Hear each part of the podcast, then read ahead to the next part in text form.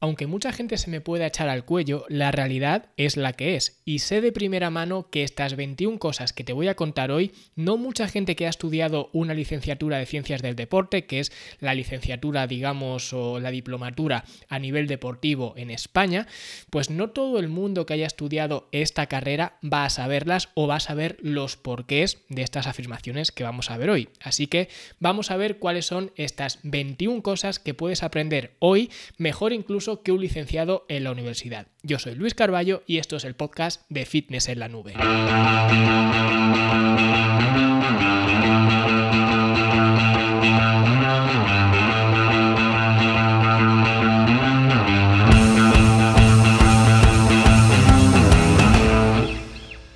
Quizás te pueda sonar un tanto soberbio, puede que pretencioso, incluso algo prepotente el título del episodio de hoy, especialmente viniendo de alguien que no hizo la carrera de ciencias de deporte, como es mi caso. Yo no tengo esa carrera, pero he tratado y conocido a muchísima gente que sí que la ha hecho. Y de hecho me viene a la cabeza pues un tiempo que estuve trabajando en un gimnasio, que estábamos tres entrenadores, uno de ellos que era el dueño, que era el único que tenía la carrera de ciencias de deporte, el otro entrenador sí que la había empezado, pero no la terminó, por tanto, y además creo que ni siquiera a día de hoy la ha terminado y no creo que tenga interés en terminarla, pero vamos, eso no lo sé seguro, pero en su momento no la tenía terminada, por tanto no la tenía, y luego estaba yo que no tenía ninguna conexión, digamos, con ese currículum oficial del Estado. Yo tengo muchos cursos, mucha formación hecha, pero siempre, digamos, ajena a lo que sería ese currículum del Estado. Yo no tengo el sello del Estado que me dice que sé de una cosa o sé de otra, ¿vale? Pero lo curioso de esa situación era que, a pesar de que la única persona que tenía esa carrera terminada con el sello del Estado que decía tú sabes de esto, de esto y de esto, cuando había alguna duda de algún cliente, nunca le preguntaban a él. Y de hecho, si le preguntaban a él, él enseguida conocía sus limitaciones y derivaba la pregunta o bien al otro entrenador o a mí. Y además esto era algo bastante curioso porque siempre se repetía igual. De hecho, el otro entrenador tenía quizás mucho más conocimiento acerca de readaptación de lesiones, rehabilitación, todo este tipo de cosas. Entonces, ese tipo de cuestiones, pues normalmente incluso si me venían a mí, pues yo las derivaba a él y luego también tenía bastante experiencia en lo que sería deporte de larga distancia, creo que era triatleta en su momento, entonces todas esas preguntas de, por ejemplo, oye Luis, me quiero preparar una 10K o cualquier cosa así, puesto que a mí tampoco me interesa mucho y tampoco tengo la experiencia, pues siempre decía, oye, pues habla con Santi.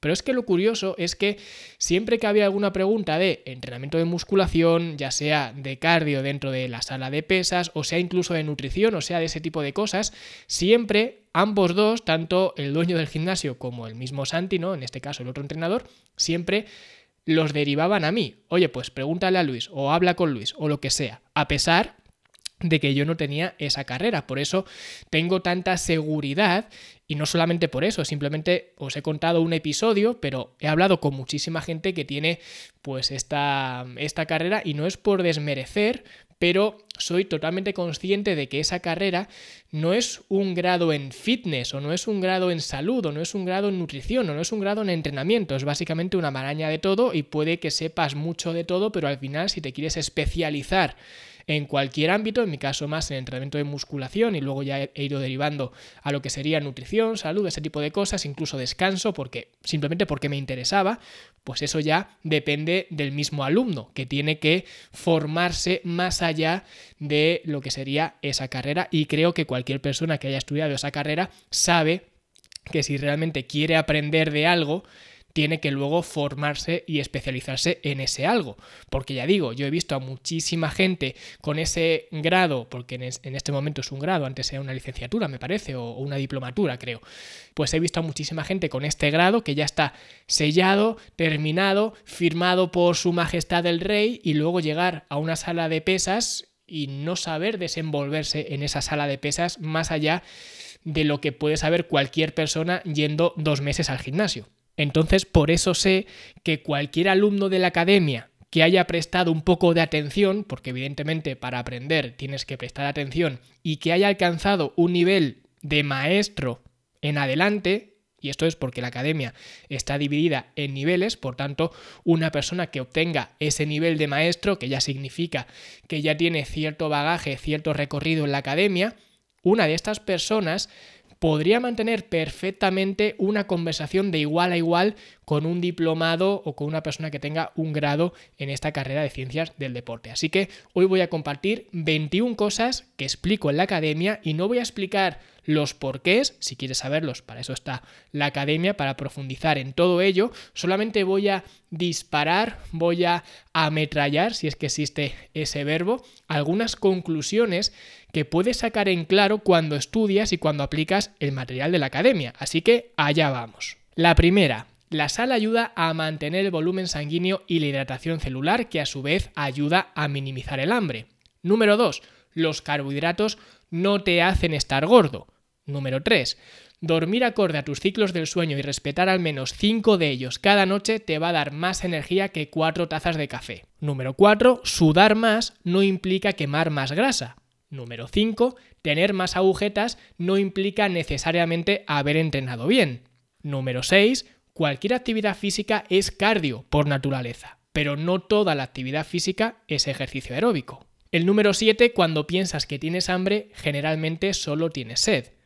Número 8. Ganar medio kilo de músculo va a quemar más del doble de calorías que engordar medio kilo de grasa.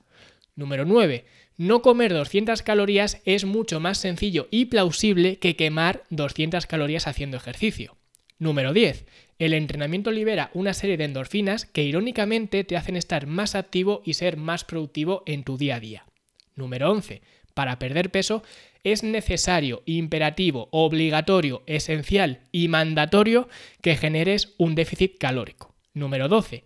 Fisiológicamente es perfectamente posible ganar masa muscular y perder grasa corporal al mismo tiempo. Número 13.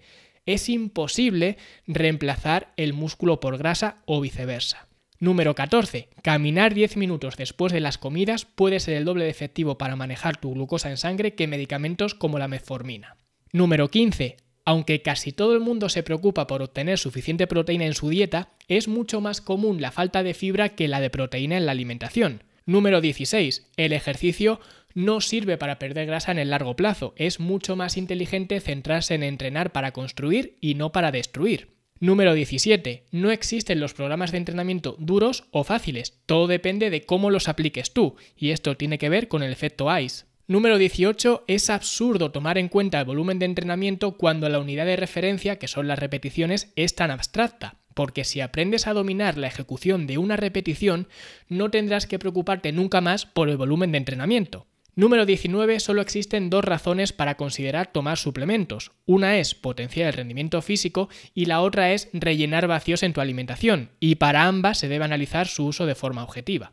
Número 20. La temperatura ideal para irte a dormir es de 15 a 20 grados centígrados. Y la número 21 es que, como te puedes imaginar, si todo lo anterior te ha causado cierto interés o incluso cierta polarización, ya puedes saber que la academia es la plataforma mejor diseñada para que aprendas todo lo que necesitas saber para optimizar tu estilo de vida. Y como muestra han sido estas 20 referencias anteriores, 20 conclusiones que cualquiera que ha estudiado el material de la academia ya puede saber. Así que si quieres saber tú todas estas conclusiones, el por qué, profundizar en ellas y aprender todo lo que te hace falta para mejorar tu forma física y tu estilo de vida, pues ya lo sabes, fitnessenlanube.com barra academia. Y hasta aquí el programa de hoy, espero que os haya gustado, ha sido un programa más diferente al resto, simplemente pues eh, comentar estas conclusiones sin profundizar en ellas.